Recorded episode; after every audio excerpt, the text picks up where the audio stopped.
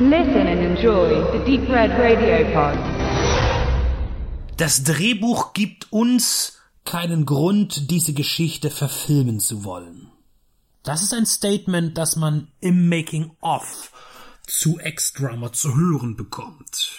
Kuhn Motier verfilmt ein Buch von Hermann Boselmanns. Der gilt, obgleich seiner sehr ausgefallenen Themen und seiner sehr deutlichen und auch vulgären Sprache als einer der begehrtesten und meistgelesensten aktuellen Autoren Belgiens. Brüsselmanns ist selber ein Mensch, der in, den Medien außerhalb von Literatur aufgetreten ist.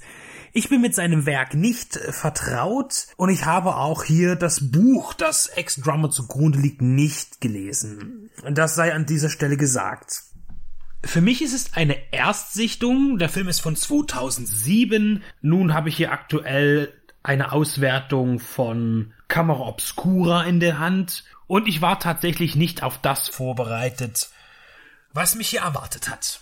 Ganz klar, Extrummer ist ein Film, den man verarbeiten muss. Für drei gehandicapte Existenzen aus dem tiefsten Sumpf der belgischen Provinz soll Dries, Autor und Berufszyniker, den Drummer in einer neuen Punkrock-Band geben.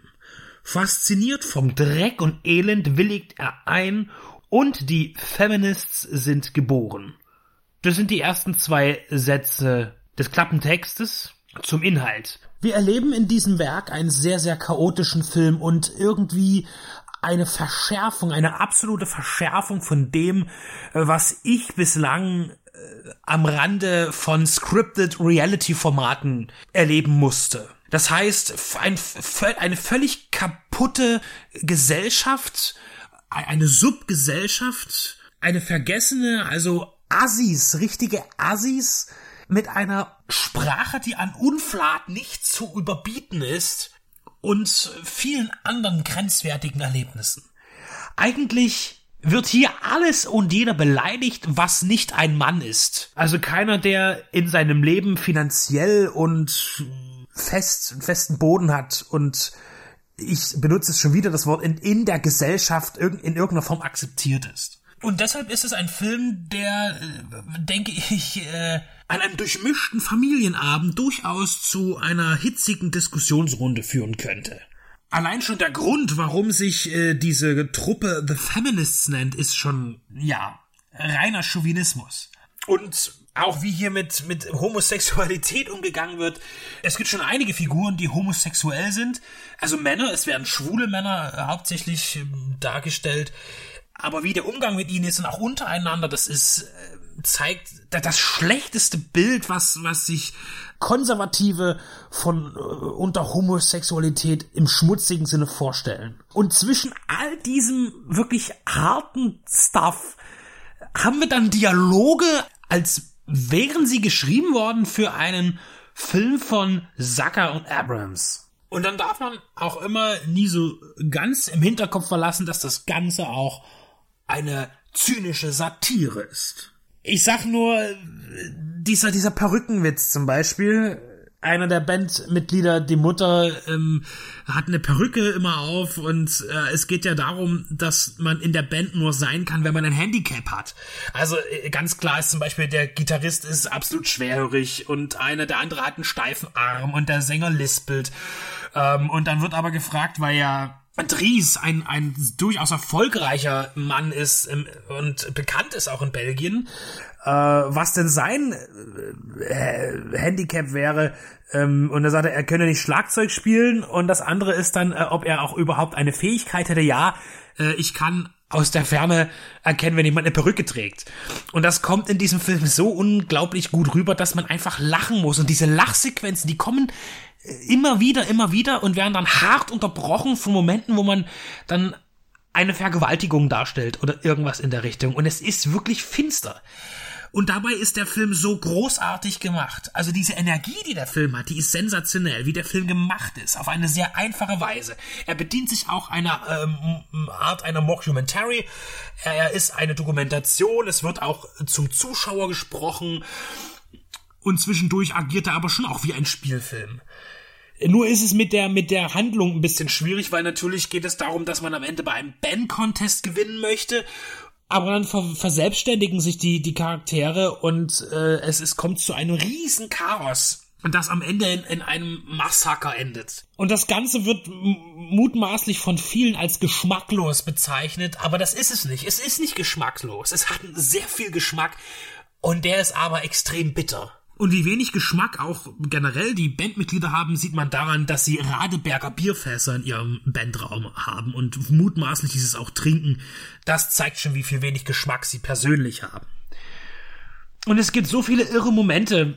Zum Beispiel auch ähm, äh, tritt jemand auf, äh, der äh, einen ähnlichen oder gleichen Song komponiert hat, den eigentlich The Feminists äh, spielen wollen. Der Leadsänger heißt äh, Großer Schwanz um das zu beweisen, warum er so heißt, tut er nicht etwa selber die Hose öffnen und zeigen, was er hat, sondern er holt seine Freundin ran und äh, fordert sie darauf, dazu auf ihr Genital zu zeigen, damit äh, er unter Beweis stellen kann, wie sehr sie gedehnt ist.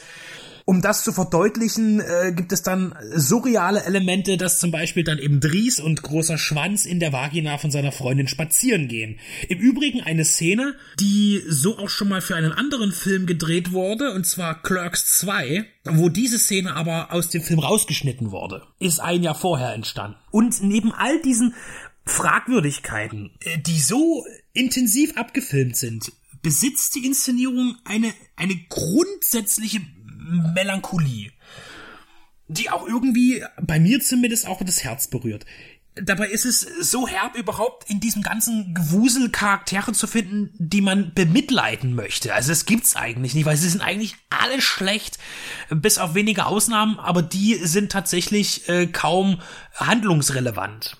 Es ist ein irres Erlebnis. Und was mich persönlich noch äh, reizt, ist natürlich, der Schauplatz ist Ostende eine Hafenstadt in Belgien, in der ich vor ein paar Jahren mal zu Gast war. Äh, ich habe es für mich persönlich das Copacabana äh, Europas genannt, weil tatsächlich die Skyline am Meer mich irgendwie an Rio erinnert hat.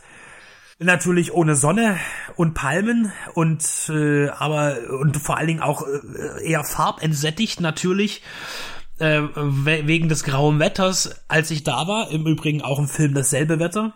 Eine Stadt, die tatsächlich wunderschön und zugleich abgrundtief hässlich ist. In seiner Architektur, in allem, äh, was man dort sieht. Ich erinnere mich an einen interessanten Trödelladen, in dem mutmaßlich etwas über 1000 Zelluloidrollen gelagert waren, äh, wo einem das Herz blutete, alle unbetitelt und somit fühlte ich mich auch ein bisschen zumindest äh, mit den Schauplätzen verbunden in diesem Film. Diese, diese Direktheit und auch mit dem dokumentarischen Stil und, und äh, mit, mit der Intensität äh, musste ich auch ein bisschen an Mann beißt Hund denken von 1992. Auch ein belgischer Film, der auch einen, einen durchgeknallten Menschen zeigt äh, und der, der uns sein Leben präsentiert. Damals in, in Schwarz-Weiß, äh, jetzt ist hier Extrama in Farbe. Das ist auch ziemlich übel, weil wir sehen auch viel Rot. Rot ist auch eine wichtige Farbe in Bez Bezug auf Gewalt. Und es macht auch einfach äh, Spaß zuzusehen, welche Ideen umgesetzt werden visuell. Zum Beispiel, wenn in der Wohnung des Sängers, der ein total abgefahrener, frauenhassender, äh, allerdings auch Frauen konsumierender Skinhead ist, eben, man darf es sich vorstellen, ist eine Art Symbol äh, seiner total durchgedrehten äh, Psyche, dass er zum Beispiel die, die Schwerelosigkeit umkehrt, beziehungsweise aussetzt oder äh, die physikalischen Gesetze gelten einfach nicht in seiner Wohnung und er eben komplett an der Decke lebt, während äh, Besucher wie Dries zum Beispiel auf dem Boden stehen. Und das ist auch technisch wunderbar umgesetzt. Und jetzt haben wir hier wieder einen Film, äh, wo ich hin und her gerissen bin. Ich finde den Film großartig und vielleicht auch deshalb, weil ich so oft schlucken musste bei Dingen, die ich gehört und gesehen habe.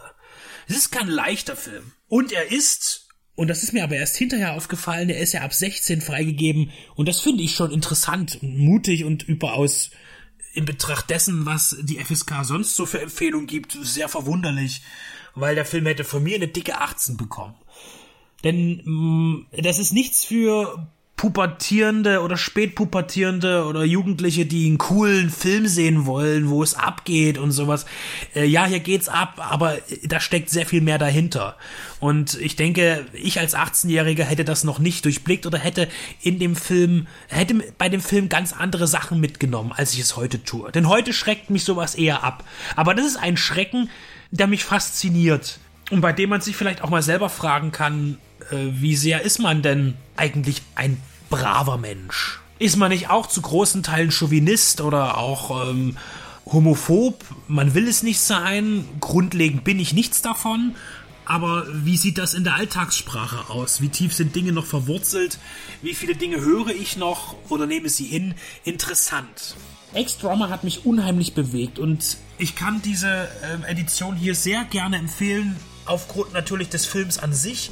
Ansonsten bietet Camera Obscura einige Extras, zum Beispiel auch zwei Kurzfilme des Regisseurs und auch ein ausgiebiges Making-of, noch einige andere Extras, Musikvideo.